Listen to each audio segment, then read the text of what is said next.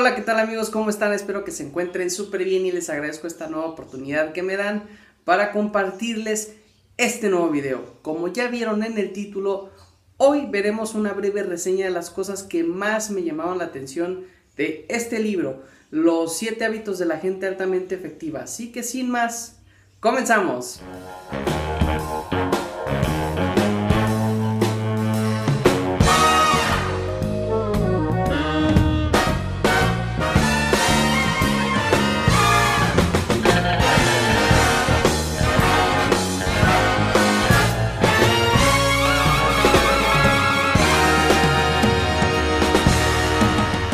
Los siete hábitos tienen como propósito enseñarnos a conducir la vida de manera efectiva, entendiendo por efectividad la capacidad de lograr un efecto deseado, esperado o anhelado.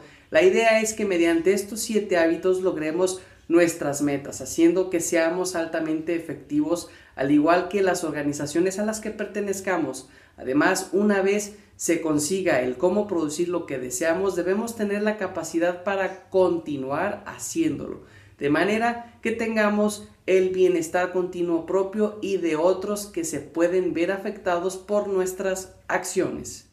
La efectividad tiene que venir por los principios, estos son los que nunca cambian. El libro está enfocado en que estos son más importantes que las técnicas y en que lo que somos comunica más elocuentemente que lo que decimos. Un hábito es la conjunción o relación directa entre el conocimiento, el qué y por qué, la habilidad, el cómo y la motivación, el querer. Para crear un hábito hay que trabajar estos tres componentes y es un reto conseguirlo.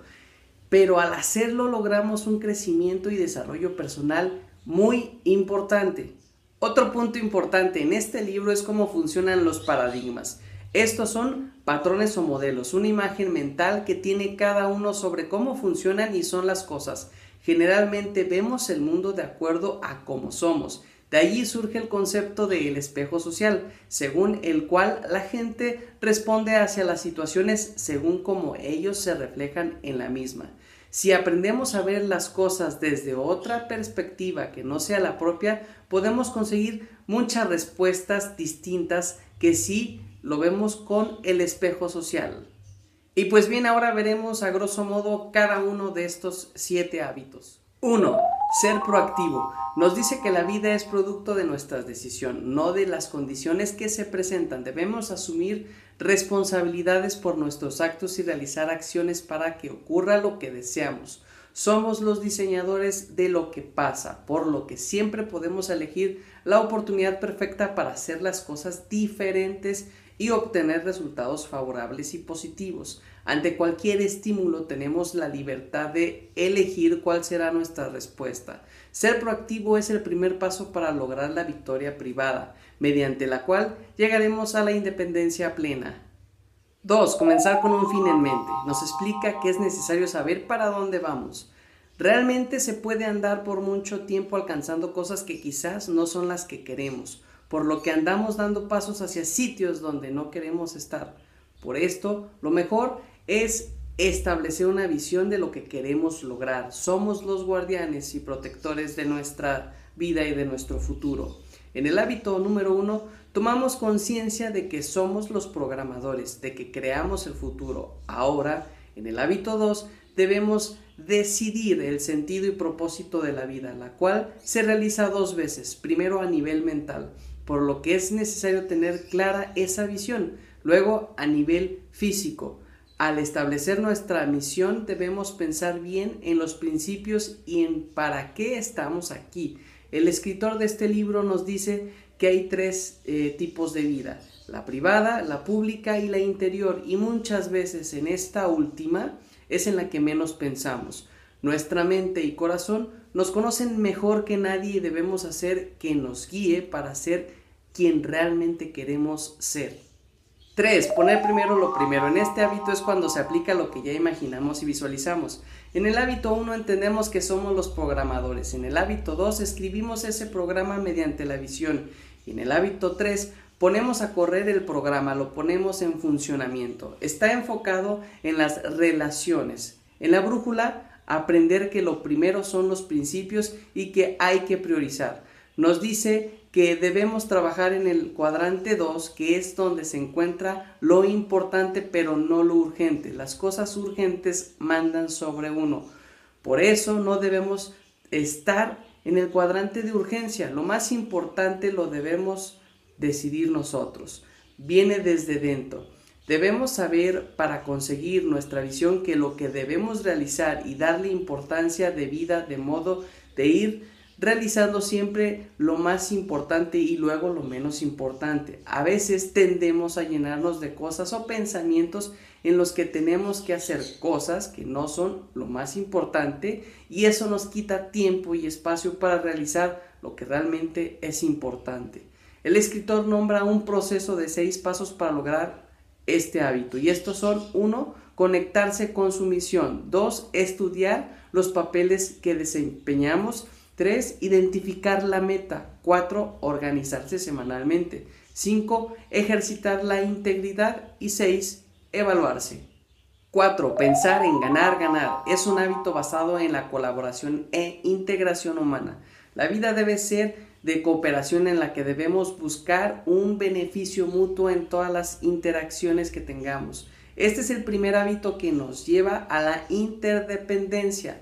Pensar, ganar, ganar permite que consigamos tres características vitales como son integridad, en la que nos apegamos a nuestros verdaderos sentimientos, valores y compromisos, madurez, en la que podemos expresar lo que sentimos y nuestra idea pensando también en los demás, en cómo los afecta y cómo se siente eh, al respecto y la abundancia mental mediante la cual entendemos que hay suficiente para todos, por lo que debemos buscar que en las situaciones que se presentan ganemos todos los involucrados. 5. Buscar primero entender y luego ser entendido. Este hábito se basa en que generalmente pasa lo contrario. Buscamos ser entendidos primero que todo. No tratamos de realmente comprender las situaciones que nos explican los demás. Estamos habituados a hablar y cómo hacerlo, pero no tan preparados para escuchar. Cuando nos dicen algo, tendemos a recrearlo en nuestras vivencias, lo analizamos mientras nos lo cuentan, aplicando lo que nos ha pasado y ni siquiera terminamos de escuchar cuando ya tenemos una opinión y hasta una solución a lo que nos están contando. Lograr primero entender recorre un recorrido muy grande para llegar a la interdependencia. Si aprendemos a escuchar y a analizar las cosas desde el punto de vista de las personas que lo están viviendo, podremos ayudar de manera más eficiente. Es la base para una buena comunicación y al encontrarla, todas las interacciones serán mejores, tanto en la vida personal como en la vida académica y en lo profesional. 6. Sinergia simplemente significa que dos cabezas piensan mejor que una.